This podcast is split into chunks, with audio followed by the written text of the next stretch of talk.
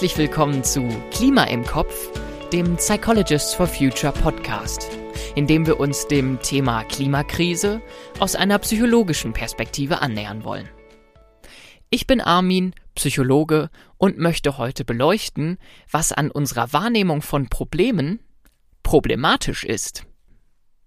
Ganz zum Einstieg nehmt euch erstmal einen kleinen Moment Zeit und überlegt mal, was war das letzte Thema, über das ihr euch Sorgen gemacht habt?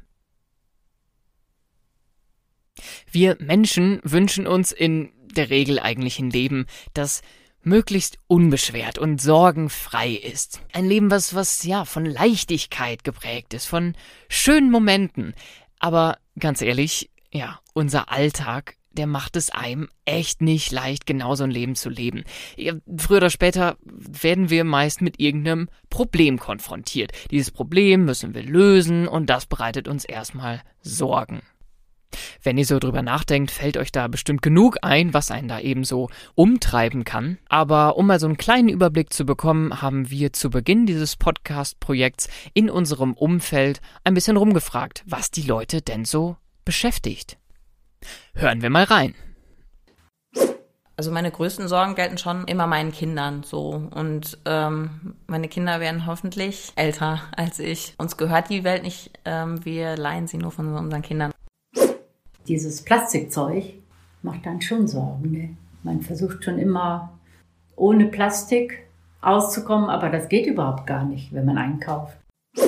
Ja, also die Sommer werden immer heißer, immer mehr Trockenheit, Dürre, Wälder brennen ab oder werden abgeholzt. Dieser Zerfall in, in so Staaten.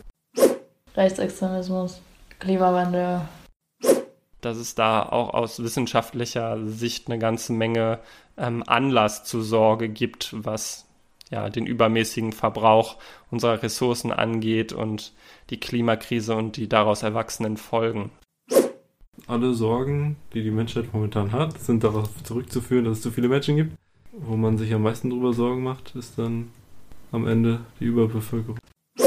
Ansonsten bin ich eigentlich recht zuversichtlich, dass ich so für mich selbst immer Wege finden werde, mein Leben so zu gestalten, dass ich ähm, da Zufriedenheit und Sinn drin finde.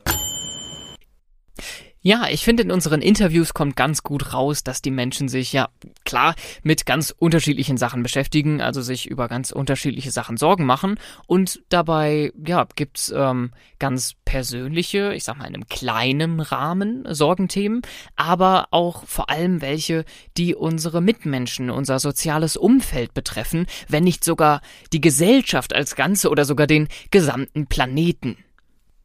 Also ich glaube, an Themen, über die man sich potenziell Sorgen machen könnte, mangelt es nicht, da gibt mir bestimmt jeder recht. Aber wir als Menschen haben nun mal nur begrenzte kognitive, also geistige Ressourcen. Dadurch gibt's auch nur so eine begrenzte Anzahl an Themen, über die ich mir Sorgen machen kann. Da gibt's einen tollen Fachbegriff für Finite Pool of Worry. Das heißt, also es gibt quasi einen begrenzten Topf an Themen, über die ich mir überhaupt gleichzeitig Sorgen machen kann. Das führt dazu, dass wir uns über bestimmte Probleme gar nicht so lange Sorgen machen, bis diese gelöst sind, sondern manchmal reicht es auch, dass einfach ein noch akuteres, noch größeres Problem auftritt und das andere dann aus meinem Pool wieder rausfliegt. Im Grunde funktioniert unser Gehirn an der Stelle wie, ja, wie die Tagesschau. Innerhalb einer ganz klar begrenzten Kapazität kann ich nur eine bestimmte Anzahl von Themen behandeln. Und wenn gerade was Größeres, ein akuteres Problem auftritt, dann muss ein anderes Thema hinten runterfallen. Ich denke, das Problem unserer Problemwahrnehmung wird hier ganz deutlich, obwohl bestimmte Konflikte, Krisen, Probleme weiter bestehen oder sogar noch größer, noch gravierender werden, rücken sie unter bestimmten Umständen für uns in den Hintergrund unter bestimmten Umständen. Ja, das schreit förmlich danach, dass wir uns damit mal näher beschäftigen sollten. Wovon hängt es ab, ob Probleme nun bei uns im Bewusstsein bleiben oder ob sie langsam in den Hintergrund rücken? Ein Faktor ist, woher ich die Informationen über das Problem beziehe. Habe ich das Problem am eigenen Leib erfahren oder hat mir einfach nur ein Freund davon erzählt? Oder habe ich sogar einfach nur über das Problem irgendwo gelesen? Ich denke, der Unterschied liegt auf der Hand. Wenn ich ein Problem direkt selber erfahren habe, dann werde ich mir natürlich mehr Sorgen über das Problem machen, als wenn ich darüber einfach nur irgendwo gelesen habe. Mir fällt da zum Beispiel ein, dass in meiner Heimatstadt Kriminalität immer so ein Thema in den lokalen Medien war. Keine Ahnung, ob es jetzt mein unschuldiger, junger Geist von damals war, aber ich habe mich eigentlich trotzdem ganz sicher gefühlt da auf den Straßen. Bis Ihr ahnt es, mir tatsächlich innerhalb eines Jahres zwei Fahrräder gestohlen und ein Fahrrad angezündet wurde. Ja, ich weiß, völlig unglaublich, äh, man kann ein Fahrrad anzünden, warum auch immer man das tun sollte. Naja, Konsequenz war, ich habe mir natürlich nur noch ein gebrauchtes Fahrrad gekauft und dafür aber ein ordentliches Schloss und habe danach natürlich jederzeit Sorgen gehabt, oh, hast du das Fahrrad auch wirklich abgeschlossen und nicht, dass das nochmal passiert. Meine geänderte Problemwahrnehmung hatte Konsequenzen. Spinnen wir das Ganze nochmal ein wenig weiter. Stellen wir uns mal vor, ich hätte damals in diesem Jahr ähm, in der lokalen Zeitung eine Statistik gesehen, die sagt, ähm, dass die Diebstähle und äh, Vandalismusfälle im Vergleich zu den letzten Jahren um, sagen wir mal, um 10% gesunken wären. Wie hätte ich wohl auf diese Statistik reagiert? Vermutlich sehr skeptisch. Vielleicht hätte ich gesagt, äh, was sind denn das für Daten? Das kann ich überhaupt nicht glauben, das kann ja nicht stimmen. Gut, ich bin selber ein Statistikfan, wahrscheinlich hätte ich dieser Statistik schon geglaubt, aber hätte dann vielleicht nach einer alternativen Erklärung gesucht und gesagt, ja, vielleicht sind die Bürgerinnen einfach nur jetzt inzwischen total frustriert und die melden die Diebstähle überhaupt nicht mehr und darum sind die Zahlen rückläufig. In jedem Fall würde ich aber mal ganz stark anzweifeln, dass sich damals an meinem Verhalten etwas geändert hätte. Nur weil ich diese Statistik gelesen habe, hätte ich doch nicht gleich wieder mir ein neues Fahrrad gekauft und äh, angefangen, es draußen unbedacht stehen zu lassen. Dieses Beispiel soll zeigen, dass wir als Menschen so einen Automatismus haben, nämlich einen Automatismus, erst einmal unserer eigenen Wahrnehmung, unseren eigenen Erfahrungen zu vertrauen. Entscheidungen darüber, ob ein Problem überhaupt für mich persönlich relevant ist und damit auch Entscheidungen darüber, wie ich mich zukünftig verhalten möchte, basieren also zunächst einmal auf unserer eigenen Wahrnehmung. Das ist grundsätzlich erstmal nichts Verkehrtes, denn das stellt sicher, dass ich aus meinen eigenen Erfahrungen etwas lerne und dass ich mich nicht einfach von der Information anderer verleiten lasse. Nun gibt es aber Probleme, die ich in meinem Alltag gar nicht unmittelbar wahrnehme, die ich nicht täglich fühle, schmecke, rieche, sehe oder höre. Eins von diesen Problemen ist der Klimawandel. Wenn ich so meinen Alltag lebe, zum Beispiel in den Supermarkt gehe, dann mache ich die Erfahrung, dass ich noch alle Produkte, Lebensmittel, auf die ich so Lust habe, bekommen kann. Die Lebensmittelpreise sind nicht explodiert. Ich krieg zu Hause weiterhin trinkbares Wasser aus dem Wasserhahn und Strom aus der Steckdose. Alles läuft so, wie ich es bisher gewohnt bin. Natürlich gilt das nicht für alle Menschen. Die kürzlichen, schockierenden Überschwemmungen in Nordrhein-Westfalen und Rheinland-Pfalz haben das Leben vieler Menschen, glaube ich, massiv auf den Kopf gestellt. Und ich denke, dass in solchen Tagen mit solchen alarmierenden Ereignissen für den Großteil der Menschen die Wahrnehmung des Problems Extremwetterereignisse sich natürlich drastisch verändert hat. Es ist vermutlich anders als lange Zeit zuvor plötzlich nicht mehr so psychologisch distant, also es wird nicht mehr als weit weg von mir oder betrifft mich überhaupt nicht wahrgenommen. Und dennoch, auch ich selbst bin wieder in diese persönliche Erfahrungsfalle getappt und hab nach diesen ersten krassen Regenfällen in Nordrhein-Westfalen aus dem Fenster geguckt und gedacht, ach, war doch gar nicht so schlimm. Vor meiner Haustür ist ja nicht mal eine Pfütze übrig geblieben.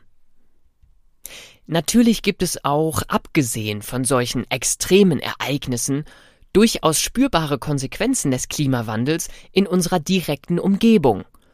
Wenn ich zum Beispiel wandern gehe, kann es vorkommen, dass ich auf ganze Landstriche von totem Wald treffe. Aber auf Umstände wie diese muss ich erstmal ganz gezielt meine Aufmerksamkeit lenken und muss dann auch noch in der Lage sein, sie auf den Klimawandel zurückzuführen. In der Regel vermittelt mir aber meine komplette Umgebung, dass der Klimawandel für mich persönlich eigentlich noch gar kein großes Problem ist.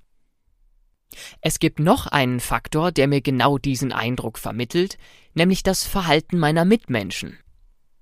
Für uns Menschen ist es typisch, besonders in Situationen, in denen ich mir unsicher bin, was zu tun ist, mich daran zu orientieren, was denn die Menschen in meinem Umfeld tun. Das Verhalten meiner Mitmenschen beeinflusst also mein eigenes Verhalten. Das nennen wir in der Psychologie informativer sozialer Einfluss. Ein ehemaliger Professor von mir hat das mal ad absurdum geführt. In einer Vorlesung von ihm ist mal der Feueralarm losgegangen. Er bleibt ganz cool und macht einfach weiter mit seiner Vorlesung. Zehn Minuten lang der Feueralarm bleibt allerdings die ganze Zeit an. 150 Erstsemester bleiben einfach ganz ruhig sitzen. Der Professor wird schon wissen, wie man sich in so einer Situation zu verhalten hat. Naja, Höhepunkt des Ganzen war, dass der Professor selber gefragt hat, ähm, Sie dort in der letzten Reihe, würden Sie mal raus auf den Flur gehen und schauen, ob dort Menschen wild umherrennen? Das war nicht der Fall. Aber wenn es so gewesen wäre, glaube ich, dass kein einziger ruhig in der Vorlesung sitzen geblieben wäre. Und genau so verhält es sich mit dem Klimawandel. Der Großteil meiner Mitmenschen rennt nicht draußen schreiend auf der Straße rum und fängt an, das komplette Leben umzukrempeln. Und so gesehen macht auch der Vorwurf von Greta Thunberg total Sinn, dass wir uns eben nicht verhalten, als würde gerade unser Haus in Flammen stehen, sondern vielleicht eher so, als wären die Scheiben mal wieder dreckig. Tja, wird mal wieder Zeit, Fenster zu putzen, aber Lust habe ich eigentlich nicht. Tja, wir müssen also festhalten, dass jegliche Informationen zum Klimawandel, jede noch so fundierte Studie, jede Meldung in der Tagesschau erst einmal vor dem Hintergrund der persönlichen Erfahrungen relativiert wird. Solange in unserer Umgebung also alles weiter seinen gewohnten Gang geht, werden wir als Menschen, die ja nur auf ihre Wahrnehmung vertrauen, wenig Anlass dazu haben, beunruhigt zu sein. Wir werden weiterhin Probleme damit haben, stärkere emotionale Reaktionen von Mitmenschen nachvollziehen zu können und werden sie dann vielleicht als Klimahysterie abtun. Unsere Problemwahrnehmung ist also in Bezug auf die Klimakrise selber problematisch. Natürlich ist die Problemwahrnehmung nicht der einzige Faktor, der entscheidet, inwiefern ich mich mit der Klimakrise auseinandersetze. Es gibt zahlreiche weitere Faktoren und entsprechend zahlreiche weitere Podcast-Folgen. Bis zur nächsten Folge möchte ich euch einladen, mal eure eigene Problemwahrnehmung zu reflektieren. Überlegt mal, welche Rolle spielen für euch eure eigenen Erfahrungen? Und stehen diese im Widerspruch zu anderen Informationen über ein Problem? Wie geht ihr typischerweise mit solchen Widersprüchen um? Damit möchte ich mich auch für diese Folge Klima im Kopf verabschieden. Macht's gut und bis hoffentlich bald.